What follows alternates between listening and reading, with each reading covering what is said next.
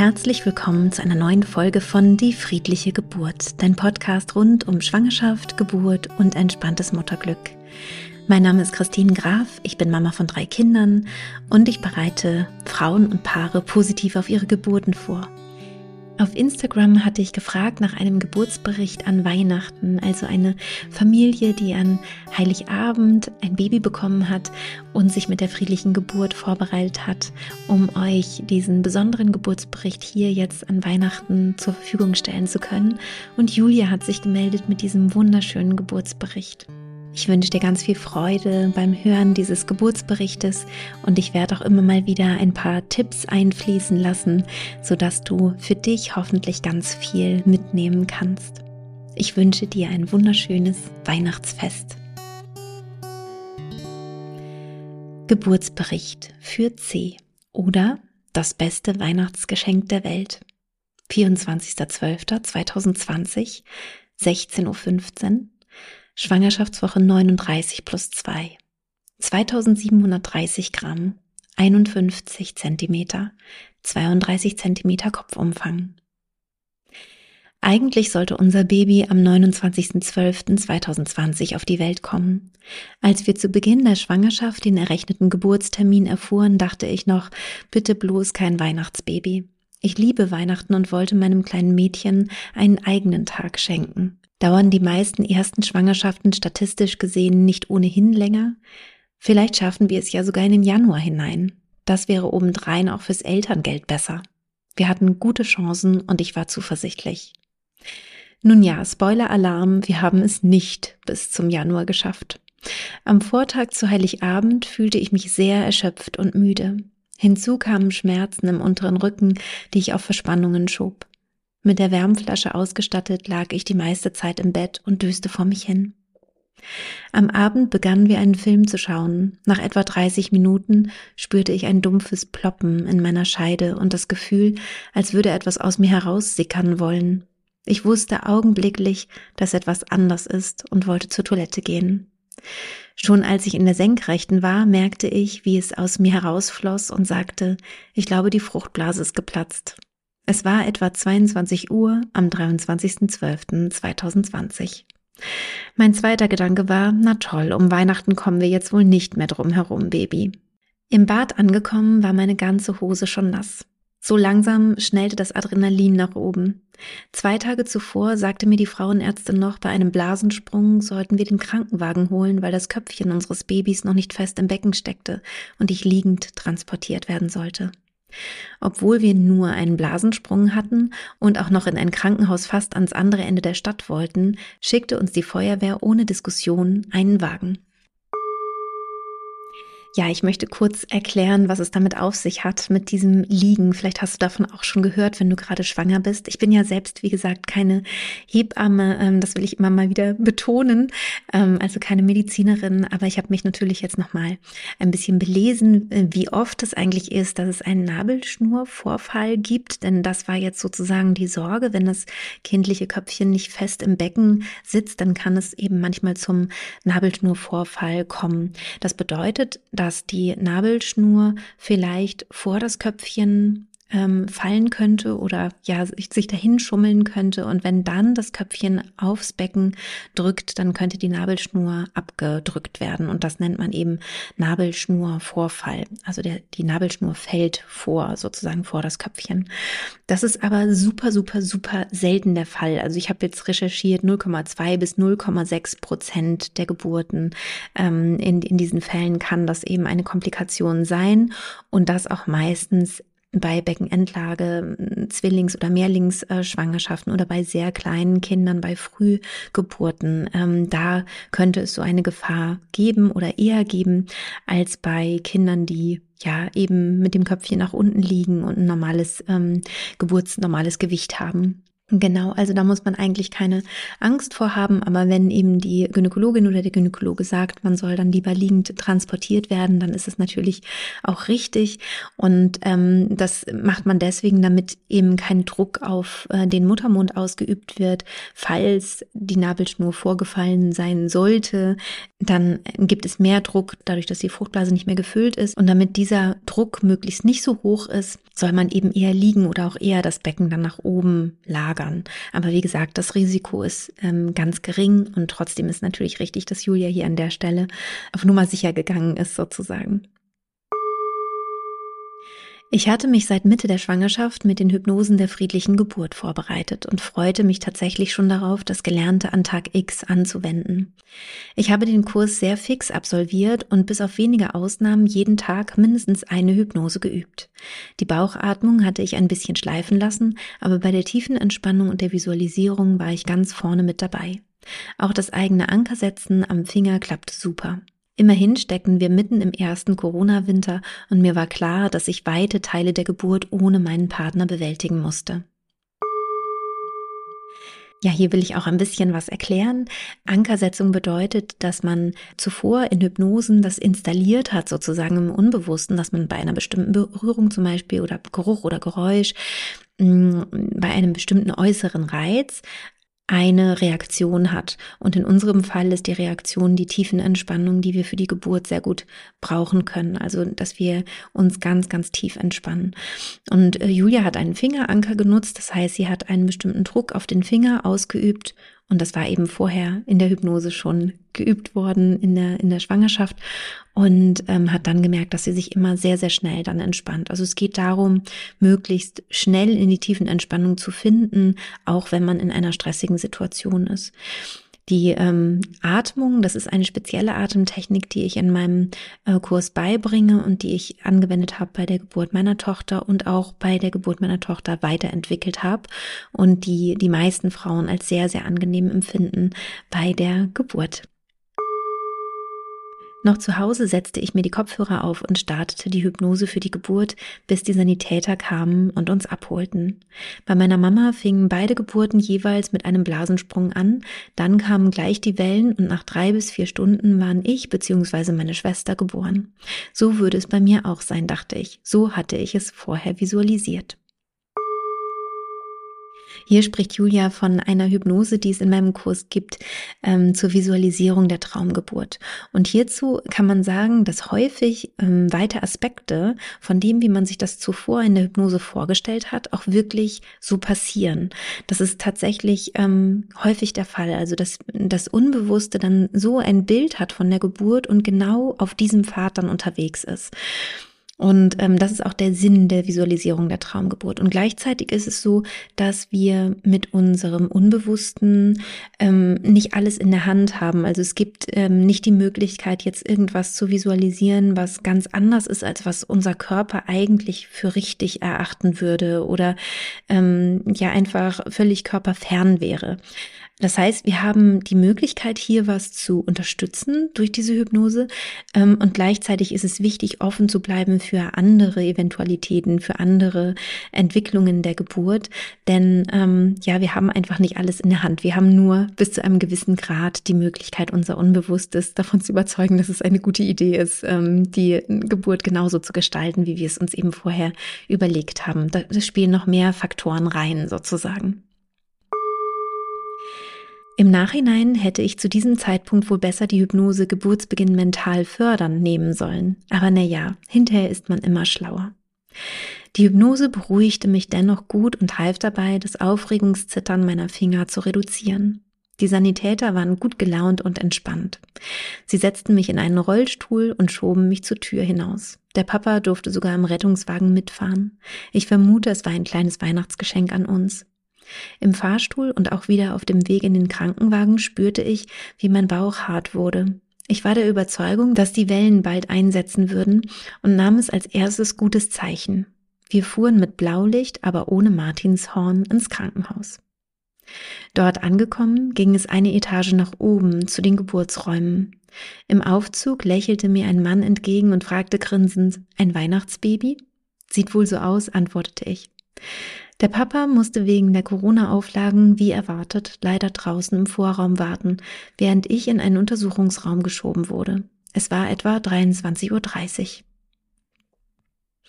Ich lag eine Weile allein herum und nutzte die Zeit, um mit den Hypnosen weiter in die Entspannung zu kommen und meine Aufregung zu senken.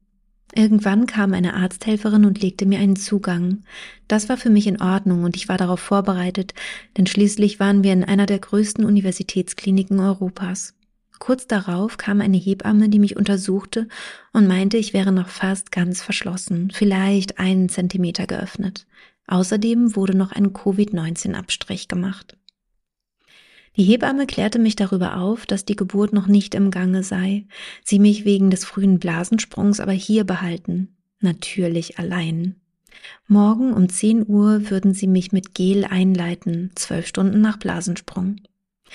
Ich dachte aber zu diesem Zeitpunkt noch, dass wir das Gel ganz sicher nicht brauchen würden und es schon früher von alleine losgehen würde. Ich ging kurz nach draußen und sagte dem Papa Bescheid und wir verabschiedeten uns. Er würde zu Freunden fahren, die nicht ganz so weit weg wohnten wie wir und war mindestens genauso nervös wie ich. Gegen 0.30 Uhr wurde ich auf Station gebracht. Auf dem Gang der Station stand ein kleiner geschmückter Weihnachtsbaum, der in bunten Lichtern funkelte, und da fiel mir plötzlich wieder ein, dass ja morgen, also eigentlich schon heute, Heiligabend war. Unsere Tochter wollte wohl unbedingt ein Weihnachtsbaby werden. Ich war noch immer ein bisschen wehmütig darüber, aber begann langsam, mich mit dem Gedanken anzufreunden. Irgendwie war es doch auch etwas sehr Besonderes, sogar Schönes, an diesem besinnlich romantischen Familientag zur Welt zu kommen. Allein im Zimmer kam ich erst einmal zur Ruhe und stellte die Hypnose wieder an. Nachdem ich eine Weile entspannt dalag, spürte ich ein regelmäßiges Ziehen, sehr schön. So könnte ich die ersten Zentimeter allein mit den Hypnosen bewältigen und mich ganz auf mich konzentrieren. So mein Plan. Die Wellen kamen regelmäßig. Es waren keine zehn Minuten Abstand zwischen den Intervallen. Bei jeder Welle atmete ich tief in den Bauch ein und konzentrierte mich auf die Hypnose. Und so verging die Zeit. Ich freute mich, dass es voranging. Zwischendurch ging die Tür auf und eine Nachtschwester kam herein. Ich dachte, sie wollte nach mir sehen, aber stattdessen sagte sie zu mir, sie bekommen Gesellschaft. Vorbei war es mit dem Einzelzimmer. Da war es etwa 3.20 Uhr. Es dauerte eine Weile, bis ich wieder in die Entspannung fand und die Wellen wiederkamen. Sie waren kurz, nur etwa zehn oder fünfzehn Sekunden lang, doch die Pausen dazwischen waren ebenfalls kurz, nur ein paar Minuten, manchmal bloß drei oder vier. Ich war so neugierig und wollte am liebsten schon jetzt wissen, wie weit mein Muttermund geöffnet war. Ja, alle, die meinen Kurs machen, wissen das schon, dass ich nicht empfehle, sich sagen zu lassen, wie weit der Muttermund geöffnet ist und auch nicht ähm, so sehr darauf zu schauen, wie groß der Unterschied ist, also wie groß die Abstände der, der Wellen sind. Ähm, das liegt einfach daran, dass unsere Muttermünder ganz individuell sind und individuell arbeiten und bei jeder Geburt individuell arbeiten. Das heißt, es sagt einfach überhaupt nichts aus. Bei meiner ersten Geburt zum Beispiel war am Abend vorher, als ich noch keine einzige Welle hatte, mein Muttermund schon bei drei Zentimeter geöffnet. Und als dann in der Nacht die Geburt losging, dauerte es dann nochmal 17 Stunden, bis mein Kind da war. Das heißt, ich dachte, oh, das wird eine super schnelle Geburt. Ich bin schon bei drei Zentimetern und habe noch gar nichts gemerkt. Super. Und dann wurde es aber noch mega anstrengend. Also es sagte einfach überhaupt nichts aus. Und genauso kann es eben auch sein, wenn, die, wenn der Muttermund noch fast geschlossen ist, dass es eben auch nichts darüber aussagt, wie lange es noch dauert sondern die Geburt dauert einfach so lang, wie sie dauert. Oft kann es eben frustrierend sein, wenn man dann hört, über die letzten fünf Stunden ist offensichtlich gar nichts passiert am Muttermund, weil vorher und nachher ähm, getastet wurde. Und dann passiert aber plötzlich ganz viel ganz schnell. Und das zeigt, finde ich, nur, dass innerlich sehr viel passiert ist, also dass der Muttermund von innen weicher wurde und geschmeidiger wurde und sich dann eben dementsprechend plötzlich schnell öffnen konnte. Und das kann man einfach von außen oft nicht fühlen. Und deswegen würde ich immer empfehlen, ähm, sich nicht auf diese äußeren Zahlen zu verlassen, sondern einfach aufs eigene Gefühl, einfach ganz einzusteigen und dass es auch wirklich egal ist, wie lange so eine Geburt dauert, solange es dir eben gut geht bei der Geburt, solange du mit deinem Körper im Einklang bist und dich wohlfühlst. Ich ging oft auf dem Flur spazieren oder zur Toilette, die sich neben meinem Zimmer auf dem Gang befand. Ich wollte allein und für mich sein, aber doch auch irgendwie in Gesellschaft der Hebammen und Pflegekräfte, zumindest in Sichtweite. Seit dem Blasensprung hatte ich eine leichte Blutung, die bis zur Geburt anhalten würde. Ohne mich zu untersuchen, meinte die Nachtschwester, das sei normal und liege wahrscheinlich am sich öffnenden Muttermund. Juhu, der Muttermund öffnet sich weiter, dachte ich. Hier an dieser Stelle können wir sehen, dass Bewegung und Hypnose gut zusammenpassen. Das werde ich manchmal auch gefragt. Ja, kann ich mich denn dann überhaupt bewegen oder liege ich dann da nur rum? Das kommt ganz drauf an, was der Körper will. Also die eigene Körperintelligenz weiß genau, was für dich richtig ist unter der Geburt. Und wenn du im hypnotischen Trancezustand bist, dann spürst du auch, was dein Körper gerade braucht. Und ähm, Julia hatte ja schon vorher geschrieben, das Köpfchen war noch nicht ganz fest im Becken. Das heißt, es musste sich erst noch richtig einstellen. Und ich kann mir gut vorstellen, dass der Körper deswegen gesagt hat, ich will viel spazieren gehen, ich will viel diese Beckenschaukel machen, hin und her bewegen, damit sich eben das Köpfchen ideal einstellen kann. Und manchmal ist es eben auch so, dass ähm, ja, dass wir uns gar nicht bewegen wollen, ne? dass man nur auf der Seite liegt zum Beispiel. Oder bei mir war es, ich saß so halb äh, halb liegend, halb sitzend in der Wanne die ganze Geburt über. Und äh, das war für mich ganz wunderbar. Das Köpfchen war einfach zu dem Zeitpunkt schon gut eingestellt und deswegen wollte mein Körper auch nichts anderes machen, als sich einfach entspannen. Also alles ist da eben möglich und achte auf deine Körpersignale. Dein Körper weiß, was das Richtige ist. Die Nacht schritt voran und niemand wollte mich untersuchen. Das enttäuschte mich ein wenig, weil ich doch unbedingt wissen wollte, wie weit ich schon war, auch damit wir meinen Partner wieder rechtzeitig dazu holen konnten. Per Textnachrichten hielt ich ihn auf dem Laufenden. Und nebenbei hörte ich tatsächlich die ganze Nacht lang die Geburtshypnose in Endlosschleife, die mich erdete, beruhigte und zuversichtlich stimmte. Doch irgendwie wurden die Wellen weder intensiver noch häufiger.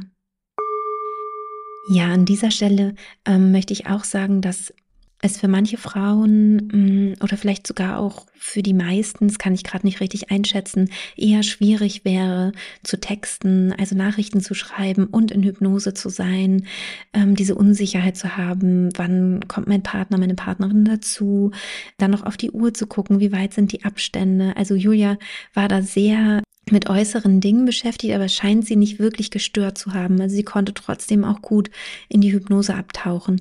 Das könnte aber auch ähm, ja eine Gefahr sein sozusagen oder es könnte es auch schwieriger machen. Also manche kommen damit gut zurecht und andere weniger. Nur dass du, falls du gerade schwanger bist, das auch so ein bisschen im Hinterkopf hast, dass es leichter ist, wenn man sich einfach ganz auf den Geburtsprozess konzentriert und weniger im Außen überlegt. Und gleichzeitig finde ich es total verständlich, dass man natürlich gucken will, ja, wann kann denn mein Partner, meine Partnerin jetzt endlich dazukommen und so. Also diese Gedanken sind ja auch einfach ganz natürlich. Dann schob sich auch schon langsam die Morgensonne durch die trüben Scheiben und die Station erwachte. Die Morgenschwester kam herein und maß meinen Blutdruck. Eine Pflegerin brachte Frühstück und wollte wissen, was ich am nächsten Tag zum Mittag essen möchte. Ich bin doch morgen schon längst auf der anderen Station, dachte ich, aber bestellte trotzdem irgendeins der angebotenen Essen. Die zukünftige Tante meines Babys arbeitete auf einer anderen Station im gleichen Krankenhaus und schaute nach ihrer Nachtschicht kurz bei mir rein. Es war super lieb, aber ich hatte das Gefühl, keiner dieser Menschen nahm ernst, dass ich gerade unter Geburt stand. Von außen vielleicht noch nicht sichtbar, aber für mich innerlich arbeitete ich doch schon seit dem Blasensprung mit meinem Baby daran, ein kleines Weihnachtswunder auf die Welt zu bringen. All diese Störungen brachten mich total aus der Konzentration und ich wurde zunehmend genervter. Die Nacht ohne Schlaf, die Unterbrechungen meiner Hypnose, die Wellen, die nicht stärker wurden, sondern sogar schwächer, wenn ich zu viel in Kommunikation war, und die Tatsache, dass es bisher niemand für nötig hielt, mich zu untersuchen, zerrten an meiner Geduld. Mittlerweile war ich auch von der Hypnose genervt, die ich nun schon seit mehr als sechs Stunden hörte.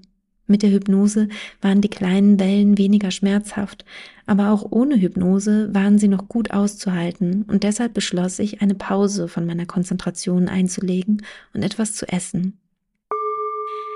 Ja, das berichten auch viele Frauen, dass sie gerade wenn die Geburt länger dauert und irgendwann sagen, ah, jetzt möchte ich auch die Hypnose nicht mehr hören, also die Aufnahme aus meinem Online-Kurs. Und das ist auch vollkommen in Ordnung. Also man ist zu überhaupt nichts ähm, gezwungen, wenn man die friedliche Geburt macht, sondern macht es nach dem eigenen Gefühl. Und Julia hat eben dieses Genervtsein gehabt und hat dann eben gedacht, ich halte es alles noch ganz gut aus.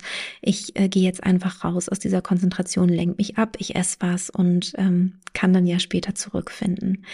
Ein Punkt, der mir noch wichtig ist an dieser Stelle zu erwähnen, ist, dass der hypnotische Trancezustand ja, wenn du meinen Kurs machst, sowieso erlernt und geübt wird. Und du brauchst dann am Ende nicht mehr zwingend die Aufnahme dazu, sondern dein Körper weiß quasi, in welchen Zustand er gehen sollte bei der Geburt. Oft wird das so ein bisschen verwechselt, also dass Frauen denken, naja, wenn ich die Hypnose nicht auf den Ohren habe, also meine Audioaufzeichnung nicht auf den Ohren habe, dann bin ich auch nicht in Hypnose bei der Geburt. Aber das stimmt nicht, sondern die Körper, wenn du dich damit vorbereitet hast, gehen dann automatisch selbstständig in diesen Zustand, in der Regel. Und äh, ich bin davon überzeugt, dass das auch bei Julia der Fall war. Nach dem Frühstück waren die Wellen fast ganz verschwunden und ich hatte keine Lust mehr, die Hypnose wieder anzumachen. Bis zur Untersuchung gegen zehn kuschelte ich mich ins Bett und döste das erste Mal etwas, seitdem ich im Krankenhaus angekommen war. Kurz vor zehn Uhr kam die Schwester mit dem Gel in der Hand herein. Sie schien wohl nicht davon auszugehen, dass wir um die Einleitung herumkommen. Ich hoffte so sehr auf einen Muttermund von vielleicht drei oder vier Zentimetern, aber Pustekuchen. Ich wäre maximal ein Zentimeter offen, sagte sie. Also legte sie das Prostaglandin-Gel an den Muttermund. Gegen zwölf Uhr sollte ich ans CTG angeschlossen werden, damit sie überprüfen konnten, wie die Herztöne meines Babys auf die Wellen reagierten. Bis dahin könne ich ruhig ein bisschen herumlaufen und die Geburt dadurch noch mehr in Gang bringen, sagte sie. Ich war enttäuscht und telefonierte mit dem Papa, während ich durch die Station schlenderte. Es tat gut, mir den Frust des Morgens von der Seele zu reden. Kurz nach zwölf Uhr lag ich wieder im Bett auf der Seite und wurde ans CTG angeschlossen. Die Wellen kamen inzwischen allmählich wieder und hatten etwa die Stärke wie in der Nacht zuvor. Langsam wurden sie intensiver und ich freute mich schon darauf, wenn das CTG bald wieder ab war und ich mich bewegen konnte. Nach einer gefühlten Ewigkeit kam die Schwester herein und sagte, ich solle mich doch mal auf die andere Seite legen, die Herztöne wären wohl nicht so schön. Sie machte sich keine großen Sorgen, aber wollte eben eine bessere Kurve sehen, und dafür musste ich mich umdrehen. Also ab auf die andere Seite und weiter am CTG liegen. Wie blöd. Oha, und dann wurde es doch zunehmend ungemütlicher. Recht zügig wurden die Wellen deutlich intensiver und ich fing langsam an, lauter zu schnaufen. Ich hatte ein dringendes Bedürfnis, mich zu bewegen, aufzustehen, in den Vierfüßlerstand zu gehen, irgendwas. Aber damit die Sensoren am Bauch nicht verrutschten, musste ich still auf der Seite liegen bleiben. Noch kurz durchhalten, dann ist die Kurve bestimmt gut. Irgendwann hielt ich es nicht mehr aus und klingelte nach der Schwester, ob sie mich endlich abstöpseln könnte. Nein, wieder nicht. Die andere Seite war wohl noch schlechter. Jedenfalls war sie mit den Herztönen noch unzufriedener und wollte das CTG weiterschreiben. Ich stöhnte laut auf. Mittlerweile hielt ich es auf der Liege kaum noch aus. Gleichzeitig wollte ich natürlich die beste Versorgung und Sicherheit für mein Baby, also machte ich weiter mit, obwohl ich zu keiner Zeit unter der Geburt Bedenken hatte, dass es meinem Baby nicht gut gehen würde. Und das war tausendprozentig das Werk meiner intensiven Vorbereitung mit der friedlichen Geburt. Was Julia hier meinte, ist, dass wir in diesem Kurs lernen, ein gutes Gespür für den eigenen Körper zu bekommen und ähm, dass wir lernen, dem Körper vertrauen zu können. Ähm, gleich gibt's noch einen kleinen Einschub von Julia. Das heißt, sie wird wahrscheinlich auch mit Ängsten in der Schwangerschaft zu tun gehabt haben und hat auch da immer wieder gelernt, sich selbst zu vertrauen und auf ihren Körper zu hören. Also einen Unterschied zu machen zwischen dem, was ihr gesagt wird von außen und zwischen dem, was sie spürt, was ihr eigenes Bauchgefühl ist zu, zu der Gesundheit ihres Babys. Und ähm, ich glaube, dass sie hier meinte an dieser Stelle, dass das eben durch die friedliche Geburt kam, dass sie eben nicht unruhig wurde, als es hieß, die Herztöne sind nicht gut. Weil sie es selber anders gespürt hat, weil ihr Bauchgefühl ganz klar gesagt hat, Mit dem Baby ist alles in Ordnung. Ein kleiner Einschub. Man muss dazu sagen, dass wir während der Feindiagnostik mit der Schwangerschaft erfahren haben, dass unser kleines Mädchen eine sehr seltene angeborene Fehlbildung hatte. Eine Raumforderung, eine Zyste im Brustkorb, die fortan alle 14 Tage kontrolliert wurde und fleißig mit dem Baby mitwuchs. Eine Zeit zahlreicher Arzttermine, die ich auch dank der Hypnosen optimistisch und gelassen meisterte. Etwa zehn Tage vor dem errechneten Termin war ich zum Vorbereitungsgespräch in meinem Wunschkrankenhaus. Während des Kontrollultraschalls war sich der herbeigerufene Kinderchirurg nicht mehr sicher, ob er sich die Operation, die eventuell schon direkt nach der Geburt geschehen musste, abhängig vom Zustand des Babys, zutraute. Und so wurde wenige Tage vor dem Geburtstermin entschieden, dass wir im Uniklinikum entbinden sollten. Genau die Klinik, in der ich nun schon eine gefühlte Ewigkeit mit Geburtswellen am CTG hing und einfach nicht freigelassen wurde. Also, zurück zur Geburt. Jetzt vielleicht im Sitzen, sagte die Hebamme zu mir und meinte damit, dass wir das CTG noch weiterschreiben mussten. Immerhin ein Positionswechsel. Ansonsten müssen wir sie in den Kreissaal bringen. Kreissaal wäre mir auch recht gewesen, sogar sehr lieb, denn dort hätte ich noch andere Möglichkeiten gehabt, mich zu positionieren. Außerdem bedeutete Kreissaal für mich, es geht voran. Gleichzeitig nahm sie aber auch meine stärker werdenden Wellen wahr und beschloss, mich zu untersuchen. Bei dieser Intensität der Wellen musste sich doch etwas am Muttermund getan haben. Und das hatte es auch, allerdings nur verschwindend gering, zwei Zentimeter. Oh je, wir bewegten uns im Schneckentempo voran. Es war nun etwa 14.30 Uhr und die Schmerzen wurden sehr intensiv. Dieses Stillliegen am CTG während der starken Wellen war für mich das anstrengendste an der ganzen Geburt. Die Hypnose hatte ich nach der Nacht nicht mehr angemacht.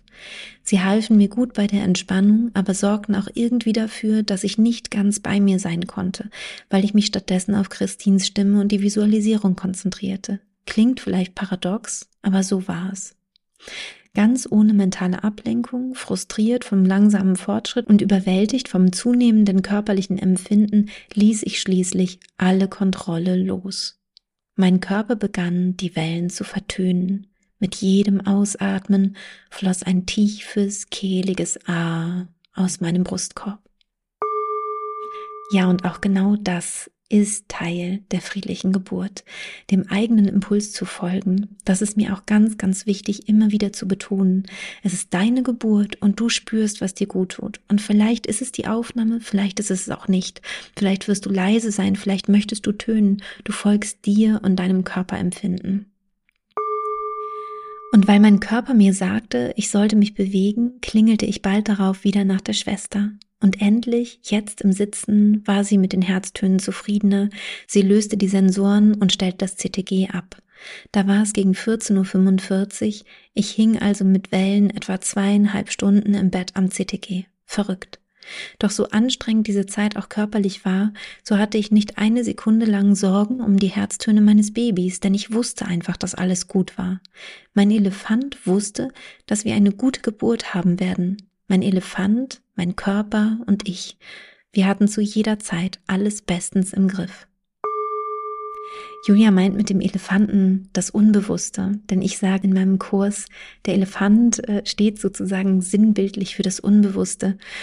Und ähm, Teil des Unbewussten ist eben auch diese Körperintelligenz. Also der Körper, der weiß, wie Geburt geht, der weiß, wie es dem Baby geht, der weiß, wie du dich positionieren solltest. Und der Elefant von Julia sozusagen hat ja auch ganz klar gesagt, häng nicht am CTG, bleib nicht einfach liegen, beweg dich, mach etwas. Und diese große Körperintelligenz ist natürlich eine riesige Unterstützung für den Geburtsprozess.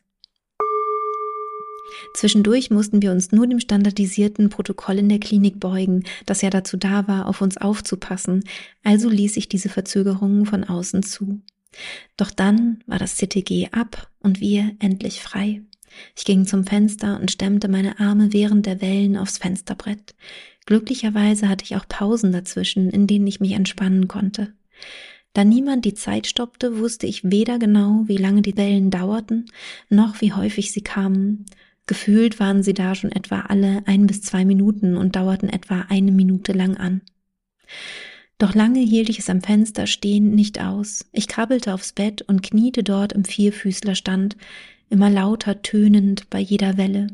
Zwischendurch entschuldigte ich mich sogar bei meiner Zimmernachbarin, dass ich schon so laut sei, aber es ging einfach nicht anders. Mein Körper machte diese Geräusche von ganz allein. Ich öffnete bloß den Mund. Wenn das so weiterging und mein Muttermund sich weiter so langsam öffnete, dann schaffe ich das nicht, schoss es mir durch den Kopf. Im Nachhinein weiß ich, dies musste schon die Übergangsphase gewesen sein. In der nächsten Wellenpause ging ich zum Schwesternzimmer und bat um ein Schmerzmittel. Eine Welle darauf war ich wieder tönend im Zimmer und die Schwester kam. Sie spritzte mir eine Mischung aus Buscopan und Ibuprofen in meinen Zugang und ging wieder. Bei der nächsten Welle merkte ich, dass die Spitzen ein wenig flacher waren als ohne Schmerzmittel. Immerhin. Dann musste ich auf die Toilette. Dort hatte ich die nächste Welle und spürte, wie etwas aus mir herausglitt. Ein riesiger, blutiger Schleimklumpen. Das muss der Schleimpfropf sein. Jetzt würde es noch weiter vorangehen. Ich ging zurück ins Zimmer und stellte mich wieder ans Fenster. Es kam wieder eine Welle, aber das Ende dieser Welle war anders. Die Welle zog am Ende nach unten und intuitiv veränderte sich damit auch mein Tönen. Irgendwas war anders und etwas in mir wollte, dass sich mein Partner endlich auf den Weg machte. Um 15.12 Uhr rief ich ihn an und sagte nur, die Wellen werden stärker und er sollte losgehen. Er sollte einfach zu mir auf Station kommen oder zumindest versuchen hineinzukommen. Ich war offiziell ja noch immer nicht unter Geburt und er durfte noch nicht mit hinein. Das Telefonat dauerte 40 Sekunden. Dann kam auch schon die nächste Welle, die am Ende wieder nach unten drückte. Ich spürte einen Drang mitzuschieben, allerdings stand ich ja noch am Fenster in meiner Leggings neben meinem Stationsbett. Ich klingelte nach der Schwester mehrmals. Die Dolmetscherin, meine Zimmernachbarin, fragte nach der zweiten Presswelle, ob ich Hilfe brauchte und sie jemanden holen solle. Ich habe schon geklingelt, antwortete ich ihr. Kurz darauf kam jemand ins Zimmer. Irgendwas ist anders, sagte ich. Ich krabbelte aufs Bett und die Hebamme half mir aus der Hose, um mich erneut zu untersuchen. Sie stutzte kurz, nahm sich Zeit und sagte schließlich, Sie sind vollständig eröffnet, wir ziehen jetzt schnell in den Kreissaal um. Bevor ich irgendwas denken oder tun konnte, begann die Schwester schon, mich im Bett zur Tür zu schieben. Ich war ganz perplex. Wie konnte das jetzt so schnell gehen? Verrückt. Ich muss unbedingt dem Papa Bescheid sagen, dass er in den Kreissaal kommen soll und nicht auf Station. Hoffentlich schafft er es noch rechtzeitig. Ich darf noch nicht so doll mitpressen, war mein Gedanke. Von außen betrachtet glaube ich, dass das lange Liegen am CTG die Geburt ausgebremst hatte. Ich konnte dort meinem Körpergefühl nicht nachgeben und deshalb öffnete sich der Muttermund nur langsam.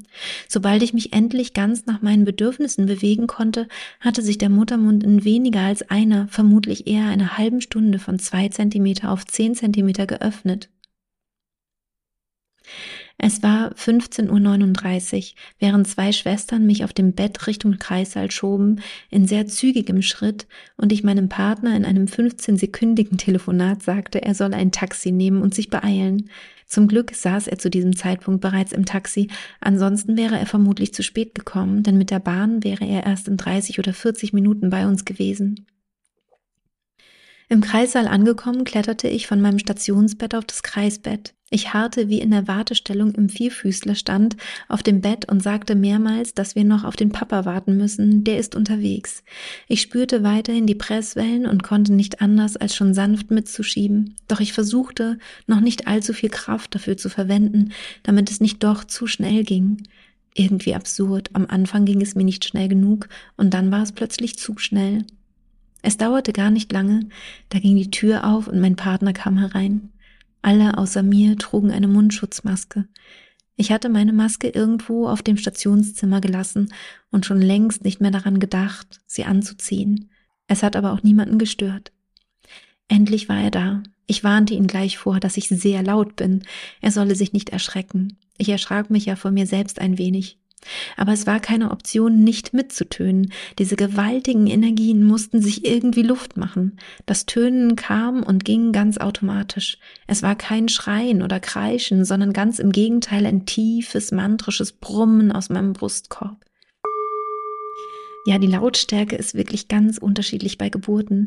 Manche Frauen sind ganz leise bei der friedlichen Geburt, das liegt an der Atemtechnik, und andere sind halt wirklich auch äh, mittellaut oder auch sehr, sehr laut und das ist auch vollkommen egal. Also friedliche Geburt bedeutet nicht, äh, dass man irgendwie leise sein müsste oder sollte oder so, sondern jede Frau macht es so, wie es ihr gut tut und wie es sich gut und stimmig für sie anfühlt.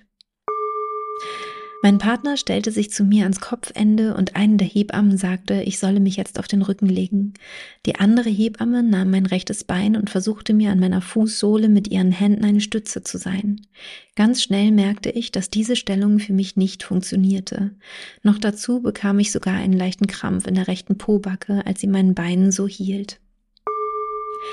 Ja, die Geburtsposition auf dem Rücken ist tatsächlich eine denkbar schlechte Geburtsposition für Mutter und Kind.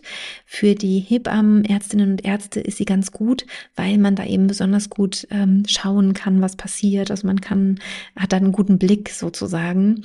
Aber es ist keine optimale Geburtsposition. Entschieden sagte ich zu ihr, sie solle mein Bein loslassen, das geht so nicht. Und ich wollte mich mehr auf die Seite drehen, also drehte ich mich ein wenig nach links auf die Hüfte. Auch hier wusste mein Körper genau, was er wollte. Die Positionsfindung dauerte nur wenige Sekunden, denn die nächste Welle kam schon und die Hebamme sagte, ich solle jetzt richtig kräftig mitschieben. Gesagt, getan. Mit den nächsten Presswellen spannte ich alle meine Muskeln an und schob mein Baby immer tiefer und tiefer ins Becken hinein. Als Gegenzug umfasste ich mit beiden Händen die Unterarme meines Partners und zog mit aller Kraft daran. Eine Kraft, von der ich gar nicht wusste, dass ich sie hatte. Das beschreiben tatsächlich auch ganz viele Frauen, gerade Frauen, die eine positive Geburt erleben, beschreiben, dass sie unglaublich beeindruckt und fast überwältigt waren von der Kraft, die sie selber hervorgebracht haben. Also sie haben das Gefühl, dass sie selber so stark und kräftig sind. Ich hatte das bei meiner dritten Geburt auch, dass ich danach dachte, wow, was für eine Kraft da in mir schlummert, also was für ein starker Mensch ich bin. Und bei den anderen beiden Geburten, die ich als sehr ähm, ja, negativ erlebt habe, da hatte ich eher das Gefühl, eine Naturgewalt kommt über mich und ich kann mich nicht dagegen wehren. Also das eine Mal es ist meine Kraft. Und bei den anderen Malen war es eine äußere Kraft sozusagen. Ich habe das gar nicht als meine persönliche Kraft gesehen, sondern als eine von außen kommende Kraft. Und so interpretiere ich auch Julia, wenn sie schreibt, ich wusste gar nicht, dass so eine Kraft in mir schlummerte, dass sie gespürt hat, dass sie so stark ist, ihr Baby mit dieser Kraft auf die Welt zu bringen und auch eben diesen Gegendruck zu schaffen, also mit den Händen zu ziehen und ähm, ja, diese Kraft irgendwie zu, ähm, zu befreien. Also, dass sie die hatte, dass sie das so eben als beeindruckend empfunden hat. Die Wellen kamen kurz nacheinander, aber dazwischen gab es kleine Pausen, in denen ich meine Muskeln entspannen konnte. Die Pressphase fühlte sich deutlich kraftvoller an als die Wellen vorher. Endlich konnte ich meine Energie einsetzen, mitzuschieben und mein Baby auf die Welt zu bringen, anstatt einfach auszuhalten und zu veratmen. Ich war in diesem Moment auf Autopilot, aber gleichzeitig ganz klar und bewusst in der Situation. Das, was Julia hier beschreibt, ist der hypnotische Trancezustand. Ich weiß nicht, ob ihr das bewusst ist, aber genau das ist er. Und der ist wie von selbst entstanden. Ne? Diese große Konzentration, dieser Autopilot und das Gefühl, ich bin ganz klar und bewusst in dieser Situation und ganz diese Situation. Also ich tauche ganz ein in die Geburt selbst. Das ist dieser optimale hypnotische Zustand für die Geburt. Etwa 15 Minuten lang habe ich mein Baby auf diese Weise immer weiter nach unten geschoben, bis die Hebamme irgendwann sagte, dass sie das Köpfchen schon sehen kann und fragte, ob ich es fühlen möchte. Ich wollte es gerne berühren, wusste aber im gleichen Moment, dass es mich zu sehr aus der Bahn werfen würde. Ich brauchte doch meine ganze Konzentration und den Fokus für mein Körpergefühl, deshalb lehnte ich ab. Auch hier sehen wir, das ist ein Hinweis darauf, dass sie eben in dieser tiefen Hypnose war. Ich kenne das auch ähm, von meiner Geburt, dass ich das als störend empfand, ähm, wenn mir irgendeine Frage gestellt wurde. Ich, ich brauchte wirklich auch da meinen ganzen Fokus für die Geburt selber. Und obwohl ich immer empfehle, wenn man die Möglichkeit hat, das Baby im Geburtskanal zu tasten. Es ist wirklich ein unfassbar schönes Gefühl. Also ich kann das absolut empfehlen, kann ich gleichzeitig total verstehen, dass Julia gesagt hat, nee, dafür hatte ich einfach keine Kapazität. Ich brauchte meine ganze Konzentration für diese Wegstrecke. Bei der nächsten Presswelle spürte ich ein stärker werdendes Brennen und schob zwei, drei Wellen so intensiv mit, wie ich konnte. In diesen Momenten existierte nichts anderes, dann war der Kopf geboren. Was für ein merkwürdiges und überwältigendes Gefühl, mein Baby schon halb geboren zu haben. Es war fast geschafft. Die nächste Welle kam und ich schob noch einmal kräftig mit. Ich spürte überdeutlich, wie ihr Körper aus meinem herausrutschte. Was für ein Gefühl. Unser Baby kam am 24.12.2020 um 16.15 Uhr auf die Welt. Da waren wir gerade einmal eine halbe Stunde im Kreissaal. Die Hebamme schob mein Schlafshirt, das ich noch anhatte, nach oben und legte mir zäh auf meinen nackten Bauch. Ein kleines, verschmiertes, perfektes Bündel Liebe, von dem ich nur die feinen schwarzen Haare am Kopf sah. Der Papa nabelte sie auf meinem Bauch ab und der Kinderarzt nahm sie zur Untersuchung wegen der Zyste mit. Während unsere Tochter beim Kinderarzt war, kam nach einer Oxytocinspritze auch schon die Plazenta. Ich blutete recht stark nach und hatte auch leichte Geburtsverletzungen. Aber noch während ich von der Ärztin versorgt wurde, hatten sie unser Baby kuschelig eingewickelt, schon zu uns zurückgebracht und mir in die Arme gelegt. Es ging ihr bestens. Sie hatte die Geburt hervorragend überstanden. Wir alle beide hatten das. Und es sollten noch fünf Monate vergehen, bis sie in einer geplanten OP die Zyste entfernen würden, und auch das würde sie bestens meistern. Doch das war damals noch alles Zukunftsmusik. Jetzt hielt ich mein kleines Weihnachtsgeschenk im Arm. Das erste Mal konnte ich sie ganz in Ruhe und ganz nah bei mir anschauen und sie wirklich willkommen heißen. Hallo mein Baby, willkommen auf der Welt. Willkommen bei uns. Du wirst so sehr geliebt. Aus ganz dunklen Augen schaute sie mich wach an und um sich herum. Die kleine Hand legte sich um meinen Zeigefinger und hielt sich fest. Und ich weiß, ich werde immer für dich da sein, meine Tochter. Es ist gleichzeitig unwirklich und doch das Wirklichste, was ich je gefühlt habe. Wir durften ausgiebig kuscheln, bevor unsere Tochter das erste Mal gemessen und gewogen wurde. Und weil es ein sehr ruhiger Weihnachtstag auf der Station war, durften wir drei uns noch bis zum frühen Abend ungestört in unserem Kreissaalzimmer beschnuppern, bekuscheln und das erste Mal stillen, bis mein Baby und ich die Station wechselten und der Papa wieder nach Hause fuhr.